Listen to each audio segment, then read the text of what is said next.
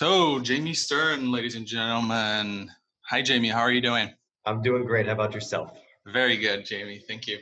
Thanks for joining us today.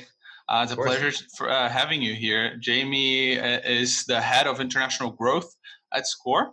Jamie, and today we're here to talk about addressing different learning cultures, and that's that's a subject that I'm really interested in, and I, and I was really hoping, you know, waiting for uh, for this moment to talk to you about this this subject because this subject is is really interesting for me. I've been to a few different countries, and it's good to have someone from from a different culture and uh, who's had you know other experiences than the experience here in Brazil because mm-hmm. I think Brazil's very unique right? And uh, I think you're going to yeah, agree I mean, with me on that. Every place is, is unique in their own little ways, and Brazil yeah. is uh, extra unique. extra unique is good. So, uh, Jamie, I like to begin always with um, asking you a little bit uh, about, you know, how did you get to the learning and development market, right? Because sure. the, uh, we, with every guest that we talk about, it's pretty clear that there's no fixed path for, for people that work in learning and development um, mm-hmm. because there's no like a course in school there's no there's no you know university really like a course. Nowadays probably there is more but um, usually people come from all different sorts of areas and end up in, in the l&d market right? Uh, so i'd like to know a little bit about you. Uh, how did you get here? I know that you have a master's in education but um, right. what interested you to work in uh, learning and development? I mean i know that you're a sales guy right? And mm-hmm. and but I mean, some something must have triggered you to work in L and D. Uh, you know, given that it's that it's such a unique market and and it's so broad, right? And it's so multi-sector uh, type of market. Uh, so, right. give us a little background on you, man. Sure, sure, and uh, and you're right. I mean, L and D now it's it's so different than you know before. It was just another subset of HR, and now right. it's really coming into um, a lot more attention and, and, sort of its own entity. And you're right. It's most of us who are in L and D now. It wasn't a direct path for for most. You know, even those who can say they started in HR and then they start to have a focus in L&D, it's still not as direct as that that might might appear. But you you did mention the right the right starting point. I I, I have a master's of education that to be honest, I did more for my own uh, personal preference. You know, I was really mm-hmm. interested in education, how people learn, um, specifically adult education, I learned pretty quickly that I, I didn't want to um, teach kids. and, is, it, is it uh, called I, andragog- andragogy in, in, in English too? I don't think so, right? No, no, no. it's a little different. In Portuguese, it's a very Latin word, andragogia, yeah, right? Well, to be honest, you know, my Portuguese, as we, as you'll hear me maybe try a couple times, it's still, uh, it's still uh, uh, in process. right. Um, but what what we were, what I focused on was, you know, adult education, but not just how we learn, but the different experiences. And something that I'm, I'm sure we'll talk about today is I, you know, for credits and part of my process was teaching English as a second language and citizenship classes. I actually uh, donated a lot of time to citizenship classes. I really enjoyed it. And that was interesting because you had, you know, 10 to 30 people, all from literally, you know, it was very rare to have the same countries represented, the same cultures, everyone's trying to learn the same content, uh, but coming from de- very different perspectives. Uh, and it was an incredible experience. But this in um, university um, already, or no? This was for uh, this was I did this you know during my post degree years later, years All after. Right. Um, uh, you know, at night while I had full time jobs, I was doing this. Oh, and so you're doing your master's uh, after college? You mean? Exactly. Yeah. What did you, uh, you do in college? Uh, I focused on history, actually. Oh, that's I, awesome. I really I love history. history you know, as my father used to call them, uh, basket weaving courses. Uh, what am I going to do with these degrees? uh, and I always knew I'd get into business or sales. Uh, I, that was always the pathway. Um, I just wanted to to be in school and learn things that I was really interested in. Um, I wasn't necessarily in school for a career, so to speak. And after a number of years um, in the workforce, I ended up. I, I always wanted to go and get my master's of education. I really, I, I really liked teaching. I liked the educational process. I, I liked right. a lot of a lot of aspects of it. And what was interesting was that when I did go, you know, I, I just decided to do this, and I went and got my master's uh, when I was living in Rhode Island. and I got my master's at night. I took classes at night. I taught at night um, on top of my uh, corporate job that I had, and it was you know a little bit of a labor of love. But I also realized, you know, at that time I was very focused just in sales. You know, education affects everything and not just the, the journey of learning how to educate, but also understanding how people learn. This was, I knew it could help me in any capacity, you know, especially in sales, also in, you know, business development, operations, really all the different aspects of, of, of work. And so I didn't feel that my getting my master's of education was necessarily going to hold me back or, or take away from my focus in my, my day job and right. my future career and that journey of getting my master's and then having i always would say how can i use this how can i use this in a better way and i tried to have what i learned during um, the the process of getting my master's and how it affects my my work but you know I, I never really planned on becoming a professor or teaching for my main profession um, so it was a little bit of a windy road, but it, it really is a natural progression for myself to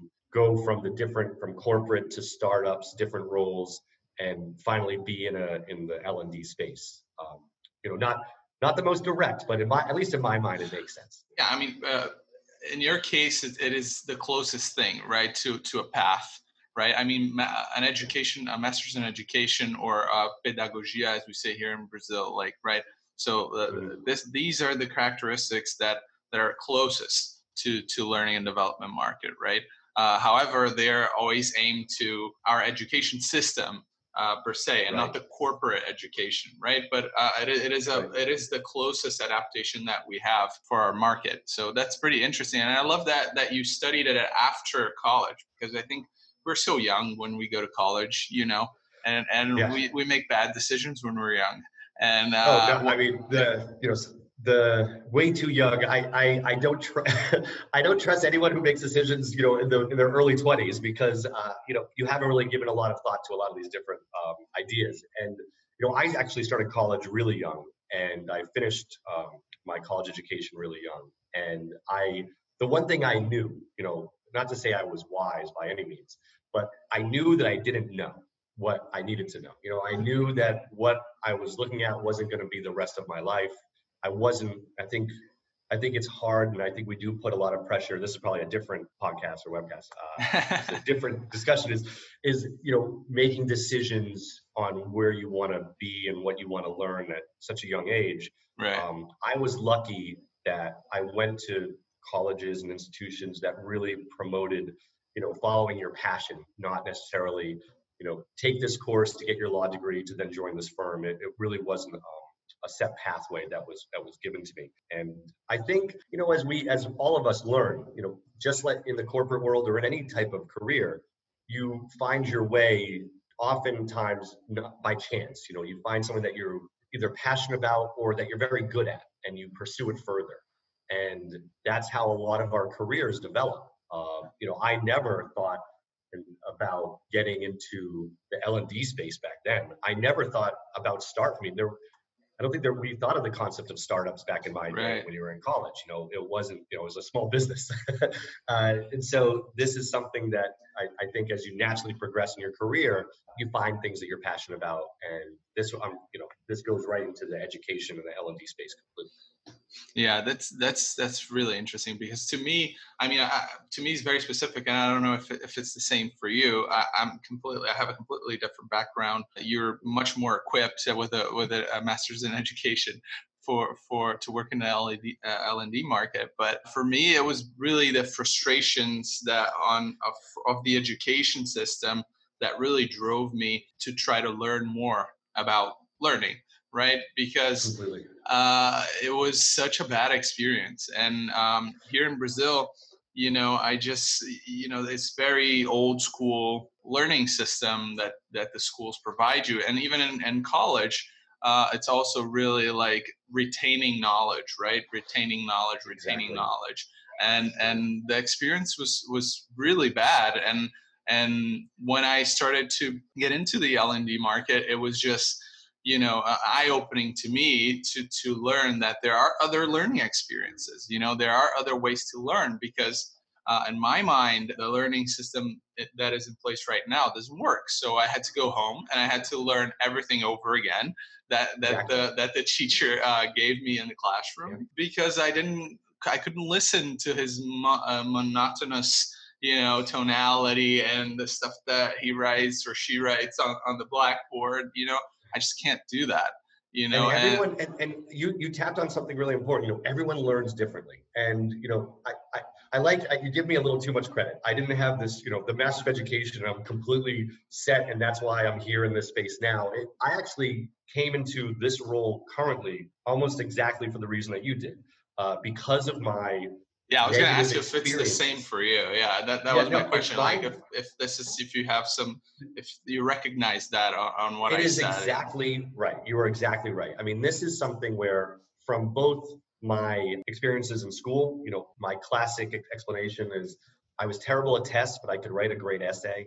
Um, right. You know, I learned more by discussion and arguing than by just rote repetition and, and you know and memory. And then you know, that was, I just figured, oh, that's just how I am. That's how I learn. And then when you're looking at your career and when I was in, not just in, um, not just in corporate, corporate is the classic example, you know, corporate education, you know, and I'll share some experiences of that where, uh, you know, you go for five days of training of nine hours a day and then, then you go and work and you're expected to retain all that knowledge, which is uh, ludicrous.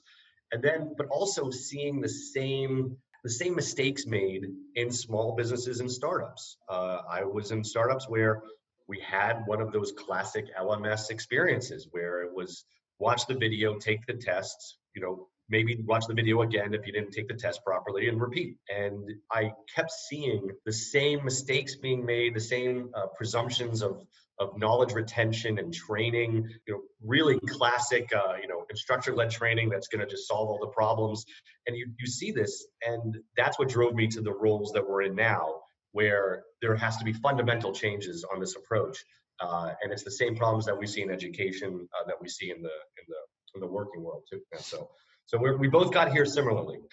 yeah, but uh, th- uh, I wanted to do a segue really because um, this is most of our episodes are in Portuguese. This is actually the first uh, Scorecast episode that we, that we shoot in English, and the first um, of many. The first, the first of many, many. hopefully, yeah.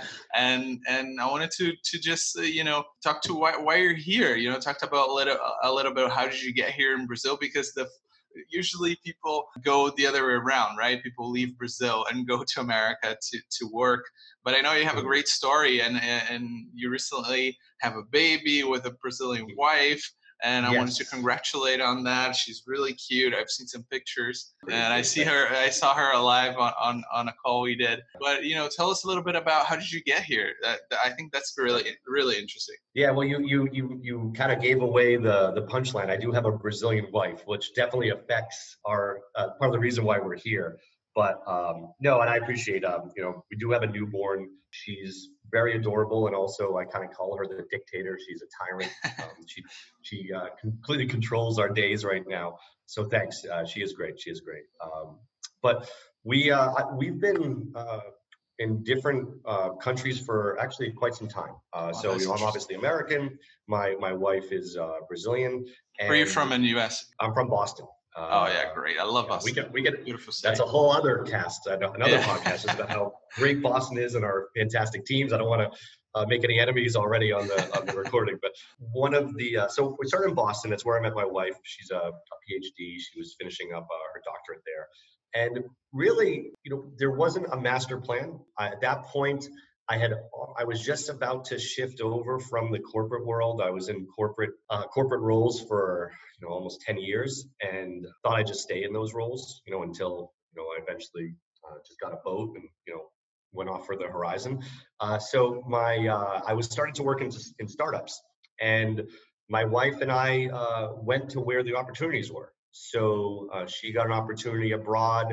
I was traveling all the time, so I followed. Uh, we spent some time in the Middle East. Then uh, we spent some time in Europe. Uh, then I had a position where we relocated um, again to uh, the Caribbean, of all places, which was a, a uh, great experience. Mm-hmm. And you know, we actually had a pretty good um, balance where you know every you know, every new opportunity, one of us, you know, we would move for her work. I would adapt. Uh, I would move. I would have a new opportunity.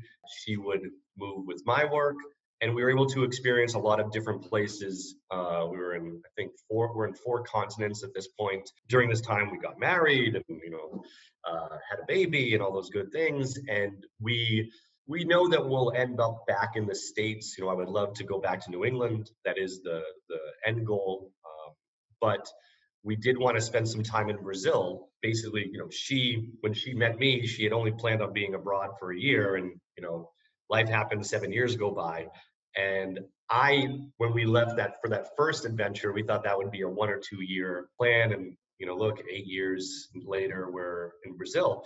So it's um, you know, you, you know, what they what do they say? The best laid plans, right? Uh, I think what the phrase is, you make plans, God laughs you know, we, we thought we'd have a, a pretty set couple year adventure and it turned into a, a much longer adventure, but it, it, was definitely worth it um, for a lot of reasons. And I had personally been in touch with uh, with Score for some time. I really loved the the concept of what Score was doing. Um, you know, being in the startup world, you know, you have a lot of conversations with uh, with you know very you read about the innovative technologies, and I thought that it might be a great timing to move to Brazil, get my Portuguese together, which, as I said, uh, I'm, I'm not going to even try. Uh, but I thought it would be a great experience for us to, to be here in Brazil, her to be home, uh, me to learn the culture a little more, uh, have the experience. And, you know, if we love it, we stay forever. Uh, or if we, you know, as we stick with the plan and go back to the US, but we're always going to be tied to here. You know, now my daughter is she was Brazilian. born here.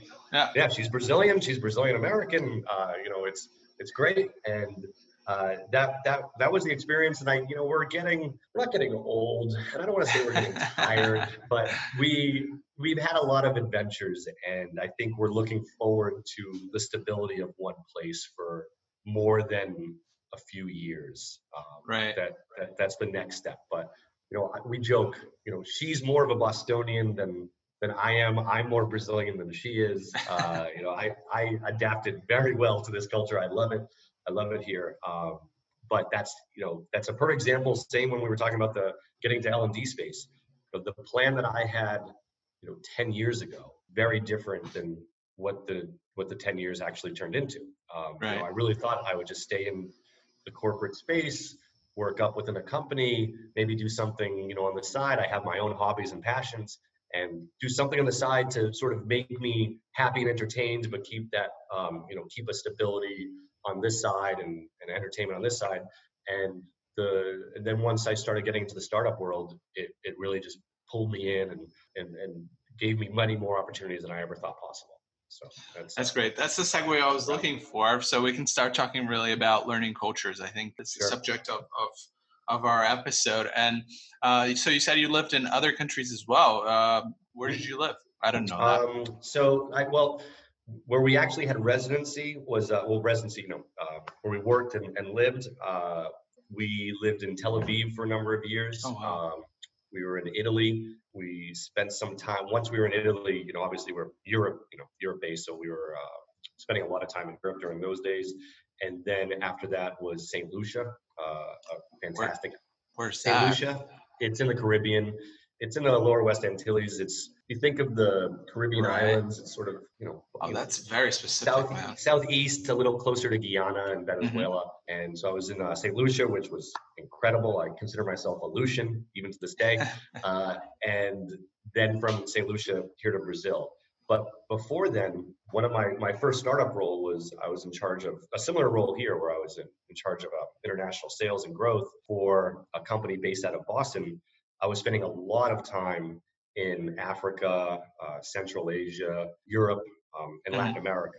And so actually at that time, Tel Aviv was great because it was, you know, oh yeah, such a startup like center city. of the world. Yeah. And startup city, but from a just it's a lot easier to fly to Europe and Africa from Tel Aviv right. than it was to go Boston. So it was really advantageous for just my own sanity to be based there and that was really interesting because i you know i was spending you know i think i was going to about 18 to 20 countries a year at that time um, and spending you know some good amount of time on the ground and seeing you know, we talk about different learning strategies and, and the ways people are, different cultures, and uh, you know, to, to talk about the differences between Europe and Africa is one thing, but then there's also the the more specific differences. You know, you can't similar to the U.S. You know, you can't say that all of Europe is the same. You know, right. Germany is very, as you know, Germany is very different from France, which is Oh different my from the Dutch, different from uh, the UK, and then on the you know just like the U.S. I lived in Louisiana. Boston is very different. Massachusetts Oh is very God, different. I, I than Louisiana. imagine. And then at the same time, you know, in Africa, East Africa, very different from West Africa. And then you dive deeper.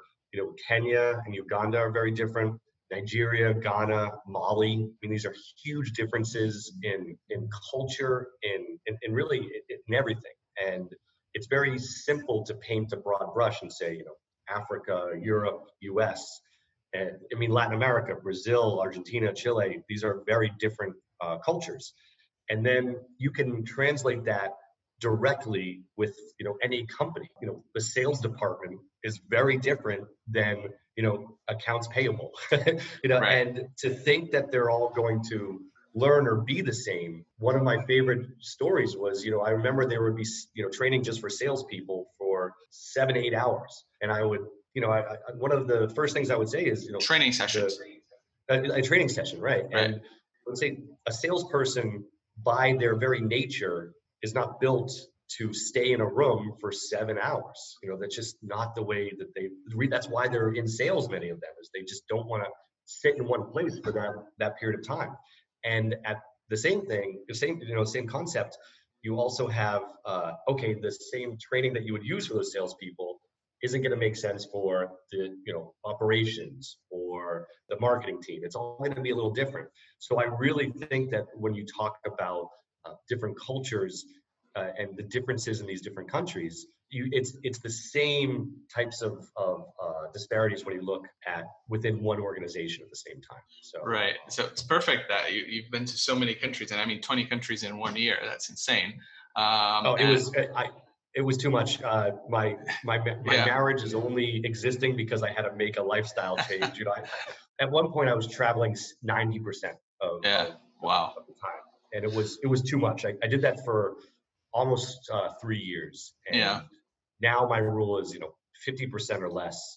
Um, it takes a little of the glamour and the romance out when the it, it was just too much. I I don't regret it by any means, but it was it, it's hard. It was hard. Yeah, being in so many places at the same time, that's one thing, right? And then living in those places, that's another thing. And then you live Totally in, in very different countries. So, so uh, lower Europe or Latin America or Central America, and then U.S. I mean, these are, and then and then um, Middle East also, right? I mean, these are Mhm. completely different cultures, and that's what I wanted to get in uh, a little bit with you, because um, I see I see learning basically as a an exercise in communication, right? So you're trying to Yeah. communicate a, a concept and, and a technique or a methodology to, um, let's say, your sales uh, person, right? And we know that in different country, in different countries, in different cultures, you have communication is very different. So when you start learning a language, that becomes very clear. And if you start speaking German, for example, you start thinking as a German a little bit, right? So Mhm, uh, mhm. learning and the same way in Portuguese and the same way in any language that you learn, you kind of get a little bit of that culture. So learning and development market right now, and I, I was checking these numbers before we got in. Uh, last year was 370 billion dollars worldwide. So this this next year, before the pandemic, we were supposed to hit the 420 mark. right, Um, right. right but this was before the pandemic so i, I can i can imagine that the, the impact that the pandemic had in, in our market was positive right so the the, the lnd market is probably uh, gonna reach the the half a trillion mark uh, soon enough in the next five years for sure so it is really important. So people are really trying to communicate and we have multinational companies that that have to adapt to that. And recently i had a challenge that was oh how can i how can i uh, do onboarding in six different countries at the same time? How can i you know organize myself to do such a such a challenge? And that's a huge challenge because if if you have let's say six countries in latin america that's one thing But if you have one country in each continent, that's a whole different problem, right? Yeah. And I want to get into uh, that a little bit with you these uh, how to deal with those with those uh, different cultures right and how to to adapt your your training to those cultures right and if you had yeah. some interesting story to to to give us that highlights you know this big difference in let's say one training that was supposed to have done in a certain way but once you got there the this this cultural the cultural differences and the aspects of the communication in that place didn't align with your original plan or some something in that direction. Yeah it's you're it's really interesting concept and this is something that and the first thing that you i think can go without saying but you have to just accept that there isn't any type of you know silver bullet perfect formula. This is how you do it. Uh, i think the first step you have to take in any type of activity where you're dealing with multicultural situations and this is not just in training but in any type of communication is you have to take into consideration that there are going to be differences mm-hmm. and oftentimes you won't you can you know prepare as much as you can and you might have to find you know you might have to test and experiment a little bit to find out what what works and what doesn't but you have to first accept the fact that the same let's say method that's going to work in one place isn't necessarily going to work in every place and uh, you know from a really basic perspective i remember when we would do um, we would work on marketing materials I, I would always say we need to tropicalize them. You know, we have to adapt them to the audience that they're they're going. You know, that that goes without saying, but you have to really understand not just the people that you're talking to, but how are they um, engaging with this? How you know what is the the method that they're are they looking at it on a phone? Or you know, are you going to have a you know a video call, or is it going to be on a piece of paper on a manual? You know, these are things that you have to take into consideration well before you you know you know create the content itself. You know, I'll give a I'll give a couple examples. Um, one with the platform was when we were in India. One thing that we realized, and this was I was working with a was a technology company. We realized that the majority of the Indian market had skipped over you know laptops and flip phones. So for the majority of the, the, the market that we were dealing with in India, it was smartphone uh, first. So that you had an almost entire generation of, of people who didn't have a computer when you know before, didn't have a computer either growing up or ever, didn't have the flip phone. They just went their first interaction was with a smartphone. And so all of their all their perspective is framed from technology with a smartphone. And you have to take that in consideration when you're putting content out there or trying to communicate with the, with with these that's not a multi-channel perspective right no and you know i i you know i'm i don't want to date myself too much you know, you know i went from you know paper to computer to phone you know and, and that's sort of the way i think and so i still will mm-hmm. always prefer paper to some extent and when i look at my phone i'm always thinking okay this is i kind of think computer first before phone. I just right. can't help it. And that's not the, that's not true for uh, definitely the newer generations um, and sometimes an entire market and you know entire culture.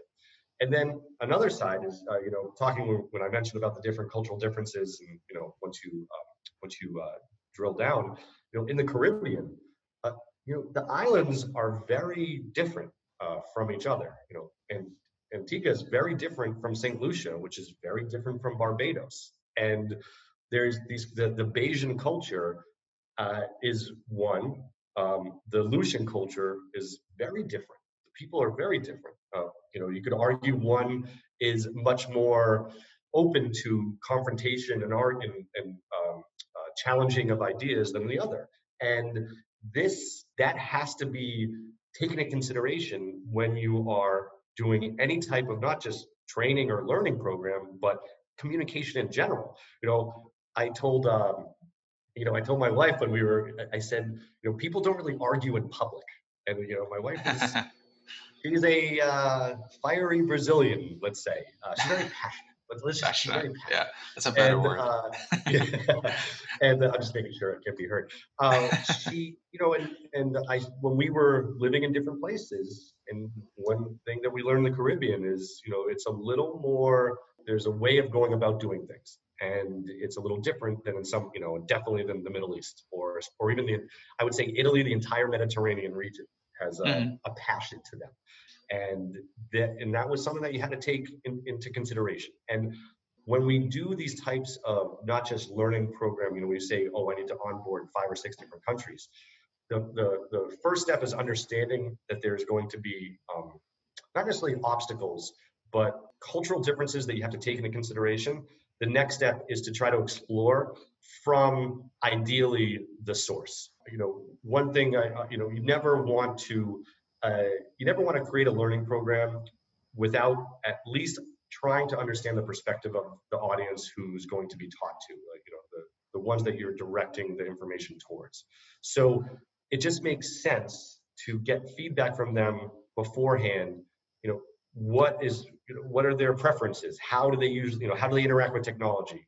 What are the types of, um, of platforms they're comfortable with? What, you know, what do they see as the goal of the learning program? It could be very different than what you are, are seeing as the goal. Mm-hmm. And that will automatically take up the cultural differences. And then you can actually start to, to put together a, a program that will reach as many people as possible. Yeah, that's these these concepts are very interesting. Coming from you know, I'm a I'm Brazilian, you're you're American, and our countries are very similar when it comes to social differences, right? So uh, the, both countries have a huge gap between the the rich and the poor right? So here in Brazil, that's a subject that comes up very very often in the l&d market you know because a part of the population you know grew up they had a computer they had a video game they had you know then they had a phone they had, had a flip phone a, a blueberry and whatever right? A blackberry blueberry what am i saying? Blueberry. Uh, blackberry and then a phone you know they had all the steps right? They they mm-hmm. went through all the steps uh, of the technology, up to date technology that was available at the time. However, there's a huge portion of the population that didn't have access to those technologies at the time.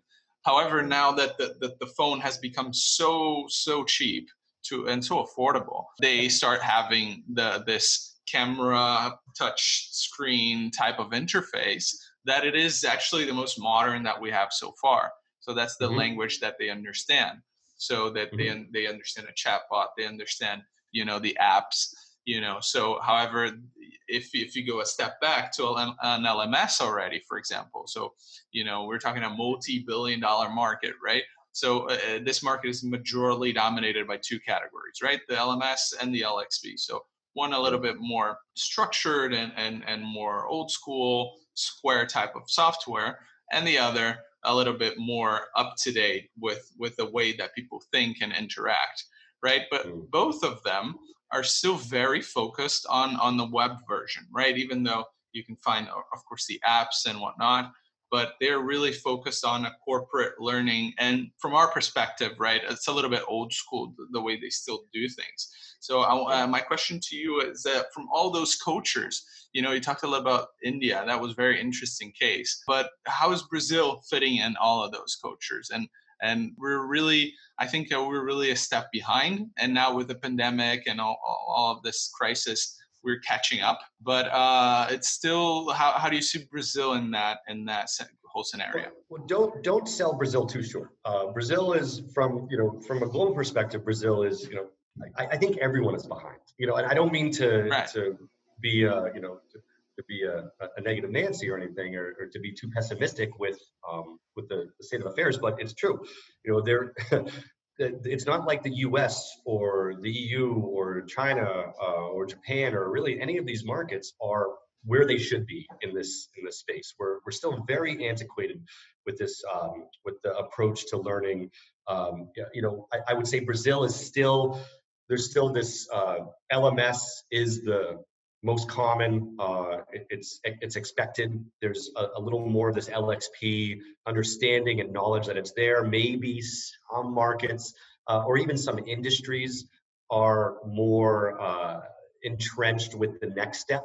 Um, that you could argue that, but I think in the same way that this pandemic has changed a lot of how we think about work.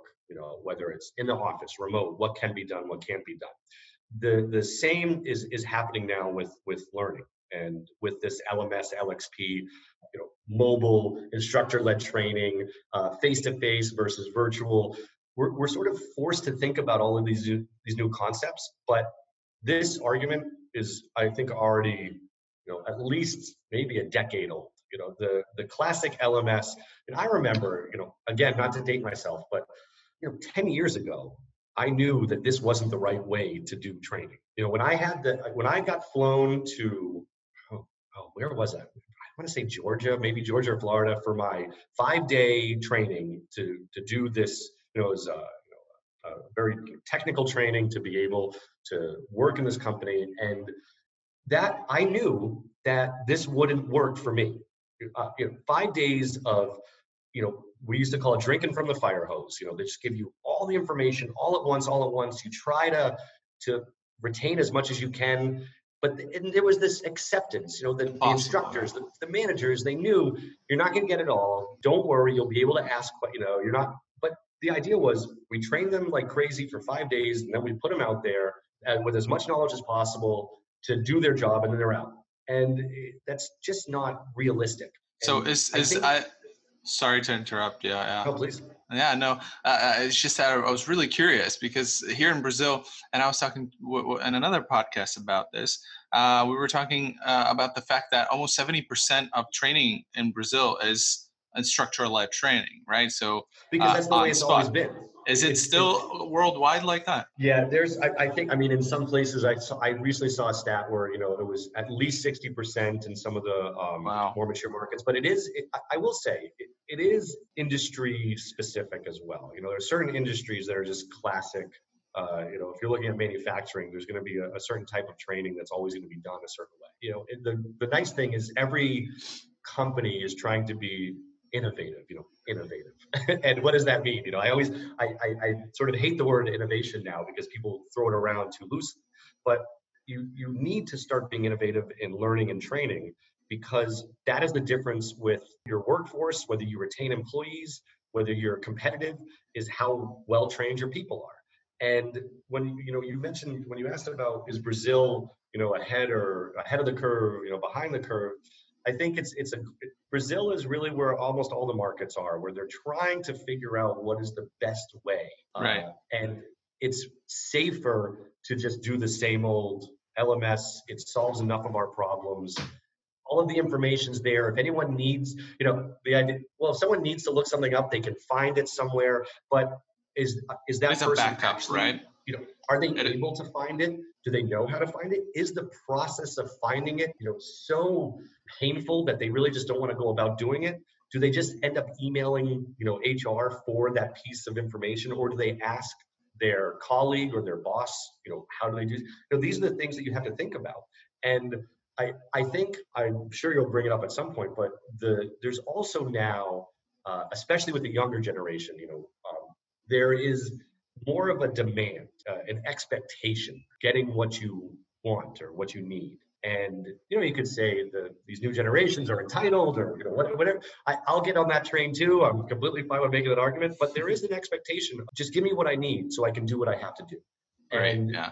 If and, and, that is the secret. And when you talked about, you know, I don't want to ramble on too much, but when you talked about creating learning programs or onboarding programs for multiple different cultures, and how do you balance, you know, six countries or you know, ten countries, it, the real end result is that personalization. You know, what do those people need and want and expect? And then how can you present it to them in a way that they're going to jump on it and you know dive into it appreciate it learn from it and then you know move forward with it that's that's the the secret and i think that is what is now becoming more expected from the workers of today. The I I was in um, a small company, you know, it was less than 100 people, and it was you know the classic corporate type of training experience, and it was obvious that it wasn't going to work. It, it was obvious. Yeah, that is that is but really that was, that's it was safe. That's what you do. Yeah, that's really interesting because that culture comes from a different time, right? Uh, and yeah. and what I think it's uh, a common denominator in all the cultures, and I think you can talk about a, a little bit about that, is the fact that we're kind of suffocated or, or drowning better in, in information, right, in content. So we have so much content, and that drive uh, drives the young younger generation to be really bored. They're always bored, right? They're always right. bored. Why are they bored? Because they they're suffocating on information. The, the information is the easiest thing. It's is as accessible as air to them, right? Yeah. So there's too much. So when you offer them, you know, a, a, a train a training that is specific to what they need, they're thankful to that because otherwise they, they are too used to suffocating on too much information and you know, that's I mean, exactly what we're trying to fix right? Right it's information overload it's the you know it's the curse it's a blessing and a curse you know our, you know everyone talks about the smartphones you know it's a blessing and a curse and i really do believe that. I'm more of i don't want to say you know i'm not I'm not trying to be a luddite completely but i i prefer to not be connected all the time but some a lot of people don't have any you know way of uh, they don't know an experience so they're not connected all the time. And so having this incredible this encyclopedia of every potential knowledge in your pocket, you know, why are we not all geniuses then, right? Well, yeah. if we have all the information that's ever been accessible in the entire world in our pockets, then why, you know, why do we need to ask anything? It's because it's it's all there. It's not curated. It's not given to us at the time we need it. You know, this is this is the problem. And when you can give someone, I mean, I think we've all had that experience where when you learn something that is not just relevant, but exactly what you need to do something. You know, oh, that's how I do it. And then you can go and do that thing that you want to do. And you can think about this when with work. You think about it when you know I was building the crib, which I highly do not recommend. Just buy a damn crib. Uh, that was a my wife's great idea. And I had to build IKEA, this crib. yeah. I just just have someone deliver a crib, you know, and just give it to you. Don't don't do this. And I was trying to figure out, and so I I, I had a you know look up, okay, how do I make this part and this part work together? And then once you figure it out, it's this aha moment. And then now I can build a grip. You know, I know how to build a grip. And that is not just empowering, but it, it the confidence that you get, but the excitement you get from learning the the exact thing that you need to to know to do what you want to do. Even if it's a short-term moment or for learning a strategy on how to you know enter a new market. You know there's there's these these these concepts and the, the the ability to be able to give them at the right time to the person that's relevant to them that is the goal. I mean that that that is what it should be yeah. wants. no and, and, and, yeah you're right it should be. But that that's what people want. That's what i think most would expect even if they don't know how to ask for it. And it's up to the institution that's you know imparting this knowledge that's trying to teach it's up to them to figure out how to make this as accessible to the the um, audience as possible. It's it, you know that that's their that's their job. And i think most are failing at it not from lack of effort. I don't want to make it sound like you know these you know that small business that did that um, classic lms training they didn't know you know they they thought it worked. You know this is the way it's done. And they would, you know, if I came out, I think I, I, I uh, tried to do some of the training in more, um, you know, individual face to face, you know, to have some almost like a call and response role play. And just to make it a little different, they were more than willing to do it. They just a lot of companies don't know how. They don't know how to go about doing. It. That's interesting. It's so interesting to see. I, I had a different, I had a different uh, opinion. I, th- I thought that uh, or, or a different idea that I thought that it would be so different most places. But so um, we touched on uh, instructor-led training, so the, that this is really common elsewhere, and it's interesting to see that it's that it's the same uh, as here in Brazil. But I wanted to talk, uh, ask you about trends. Have you seen something out there that we're not seeing here, or that maybe the U.S. is not seeing still?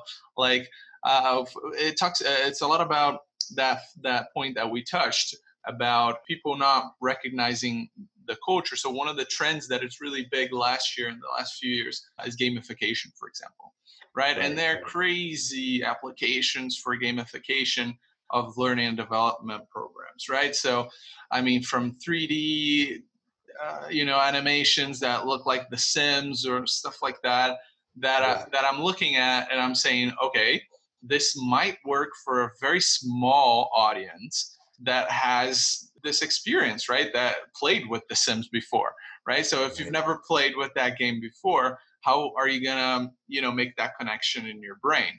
right so i feel like like here in brazil we have different audiences from different cultural backgrounds from different yeah. social backgrounds and you know worldwide is even eh, more crazy because you have infinite types of uh, cultural and social backgrounds. So some of these experiences seem to me very limited, right? Because not everybody's going to relate to that experience.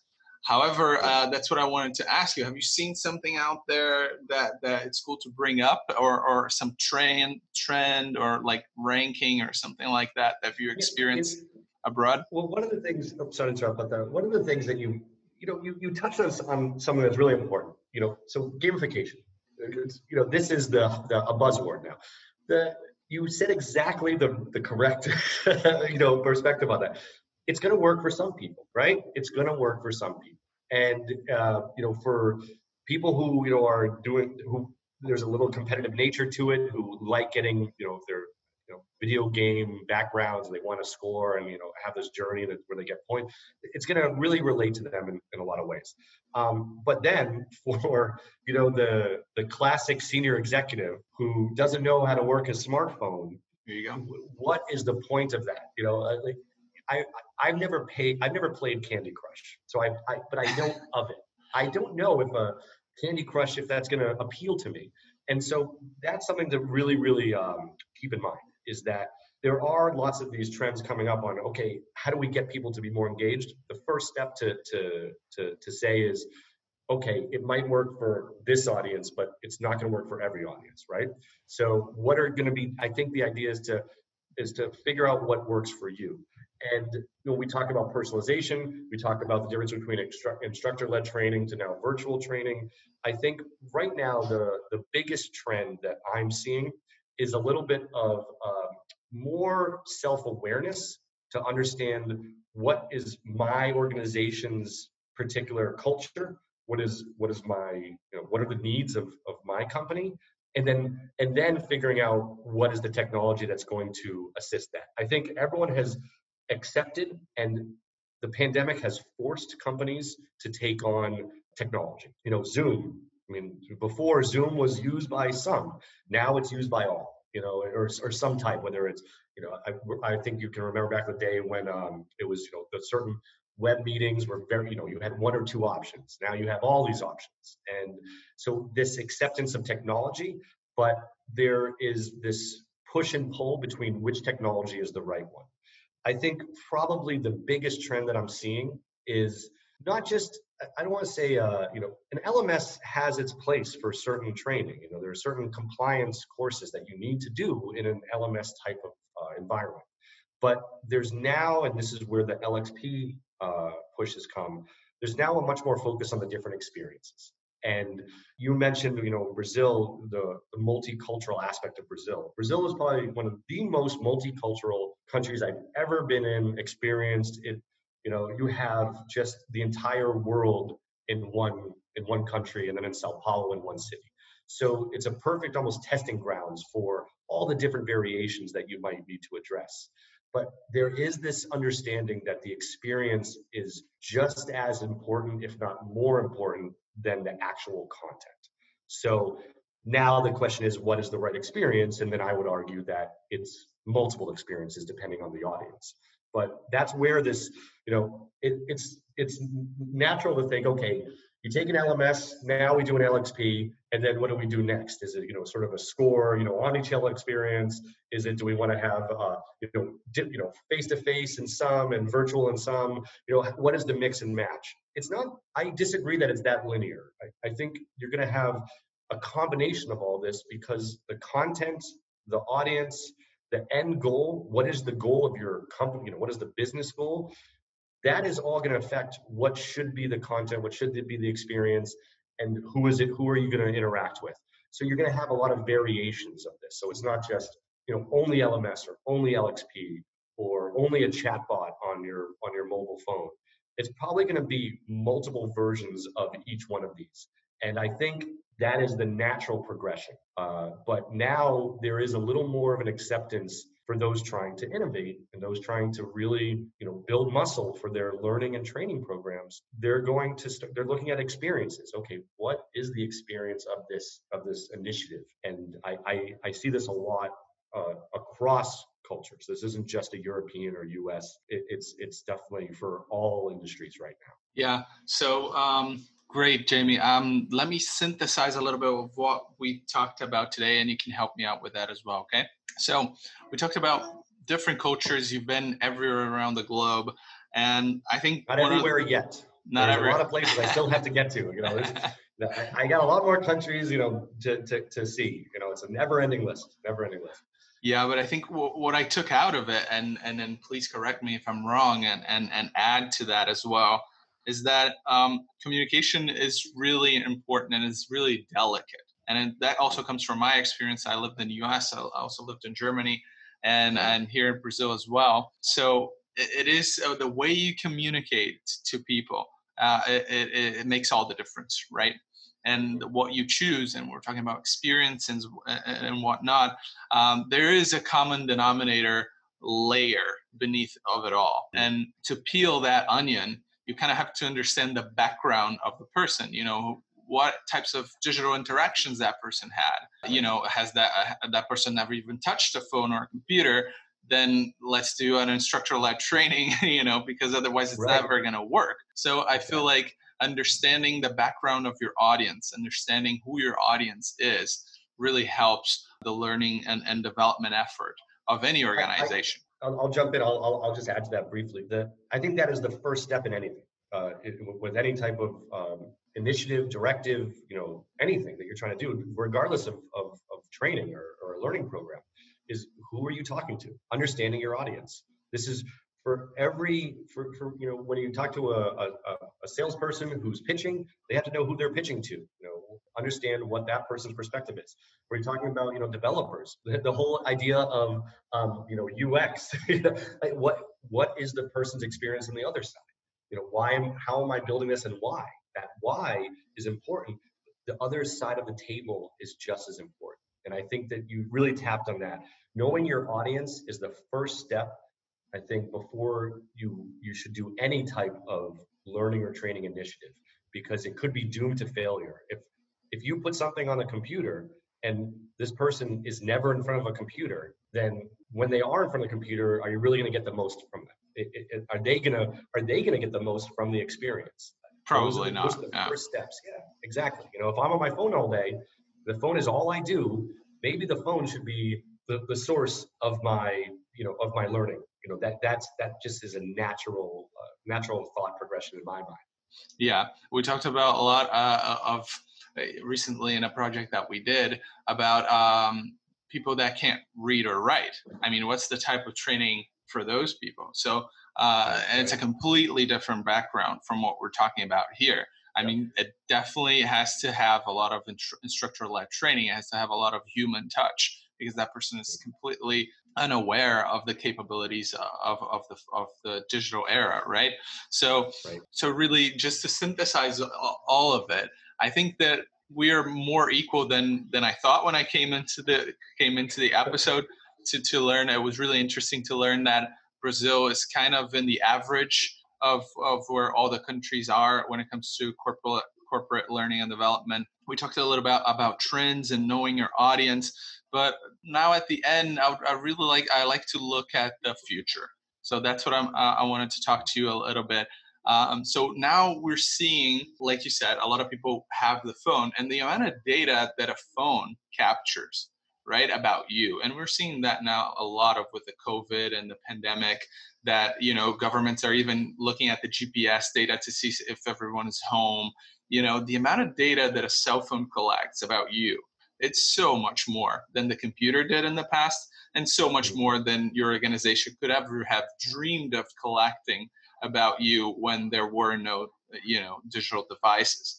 So we're kind of entering in a new era where data brings a lot more knowledge about your audience. So the, the phone is collecting and all those apps and all those social media apps and all, all the, the search engines and whatnot and the learning platforms they're collecting this huge chunk of metadata about about who you are and to learn about that data, it's really to learn about your audience. Who are you talking to?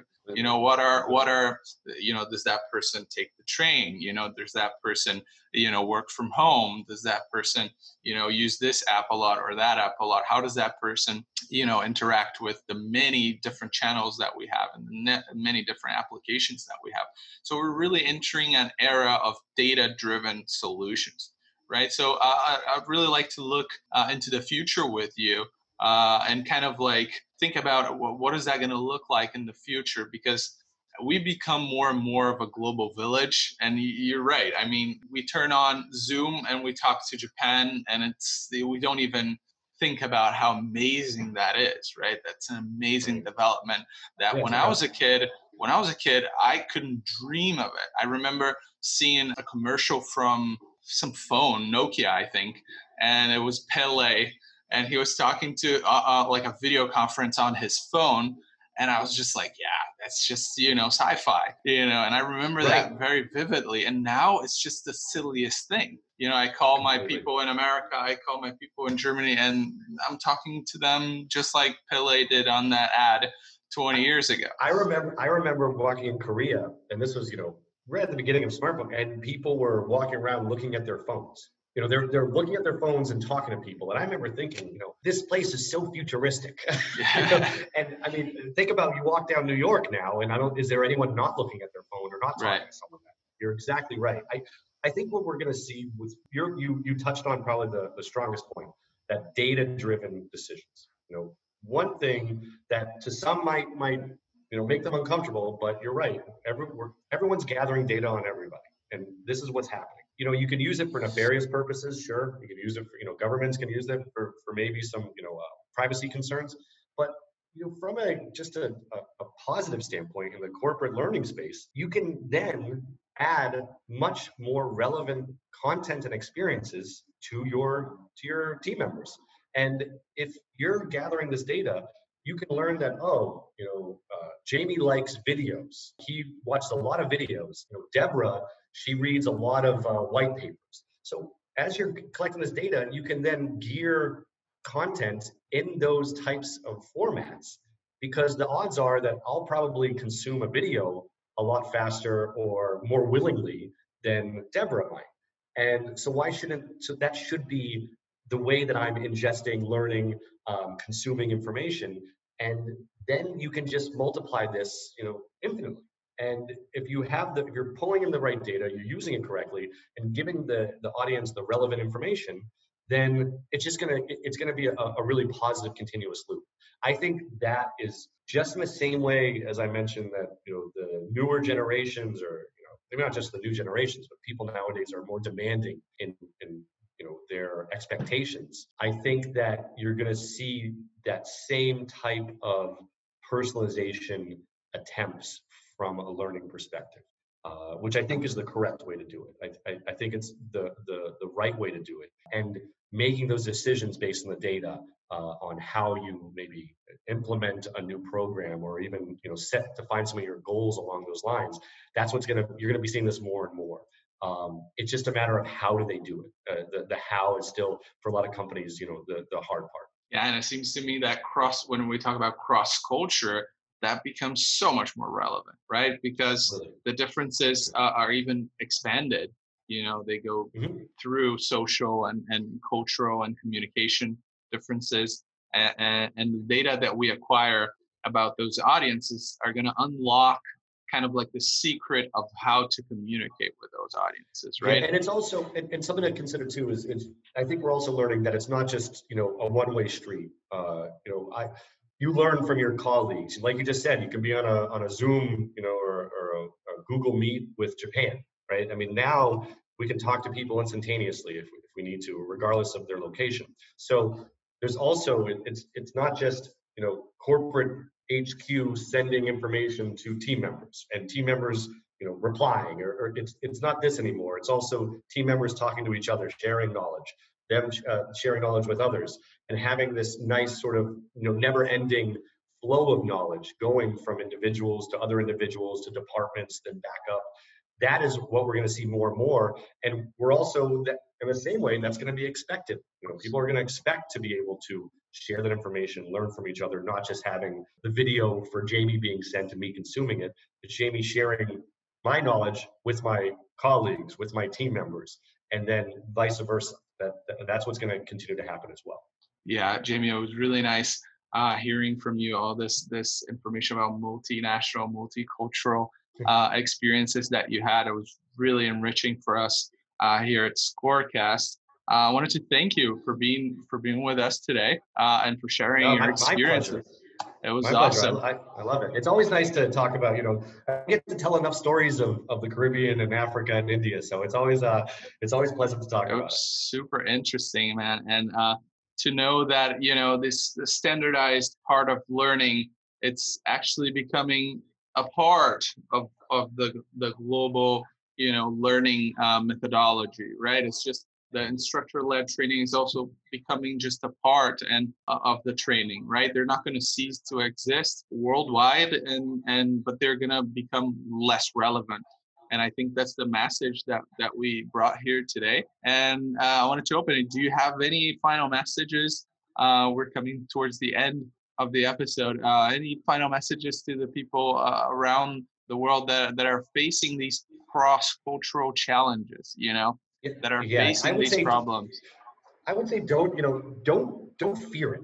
You know, embrace it because it's just going to add to the, you know, it might make a little bit more complex, right? But the complexity will give it a lot more value and make it much more of a, of a journey that's going to affect everyone and in a positive way. And I think that this is something that, you know, what you learn, I always would say when we would tropicalize information, right? And we can still learn from the process. Uh, if in Germany they're learning one way and it works for Germany, it doesn't necessarily mean it's not going to work for Ghana. Uh, there are aspects of each that can affect the other.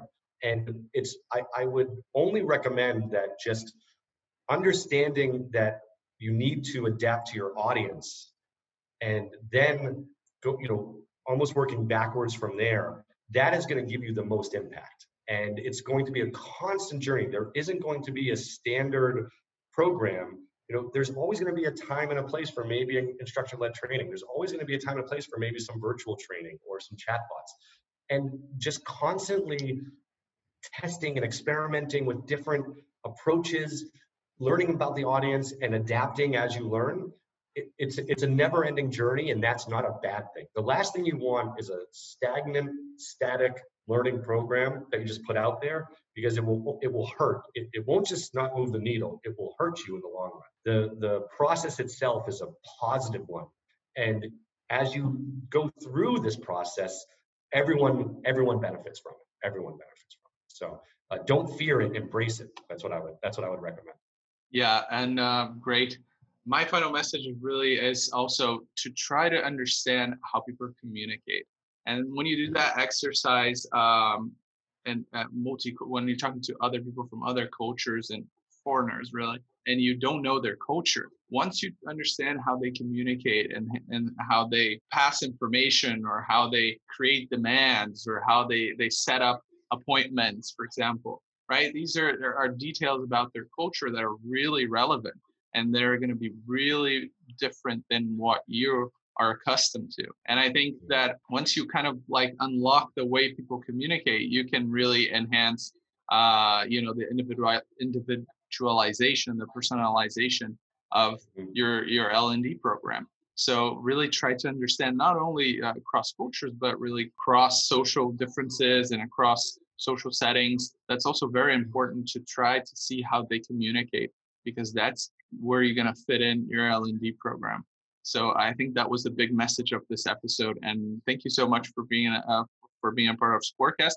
And Jamie, I'm gonna in- invite you much more to to the show because I think that uh, you're a great guest and uh, oh, it was really good today. yeah, it was really good today, and um, I think that we can talk a lot more about these international issues uh, mm-hmm. here at Scorecast because this is a very interesting subject, and it, it's clear now that we're going to need a, a, few more episodes. Yeah, we, I mean, we, we could make like seven episodes for some of the things we talked about. Yeah. But no, that's great. I, I appreciate it. I think you nailed it. No, I, I this was this was a blast. I love. Uh, I really enjoyed it, and uh, I hope I added a little um, a little interesting insight to some of these concepts. But um, this is going to be an ongoing uh, process for all for all the markets. You know, this is a this is this is something that isn't going to change for a while. It's going to keep changing. Yeah. So thank you everybody who's watching. Uh, thank you for tuning in and follow us on the channel. If you want to hear more about you know different trends and more about what, about what we talked today, which is really the focus of Scorecast to try to unlock these secrets of how to communicate and how to create L&D programs and to bring to you different trends, you know, different perspectives, so you can create your your programs inside your your organizations, you know, more easily and in a more creative way, in a more innovative way. So follow us, keep in touch, share share the link, and thank you so much for tuning in. Bye, Jamie. Thank you so much. Bye bye. Bye everybody. Thank you. Bye.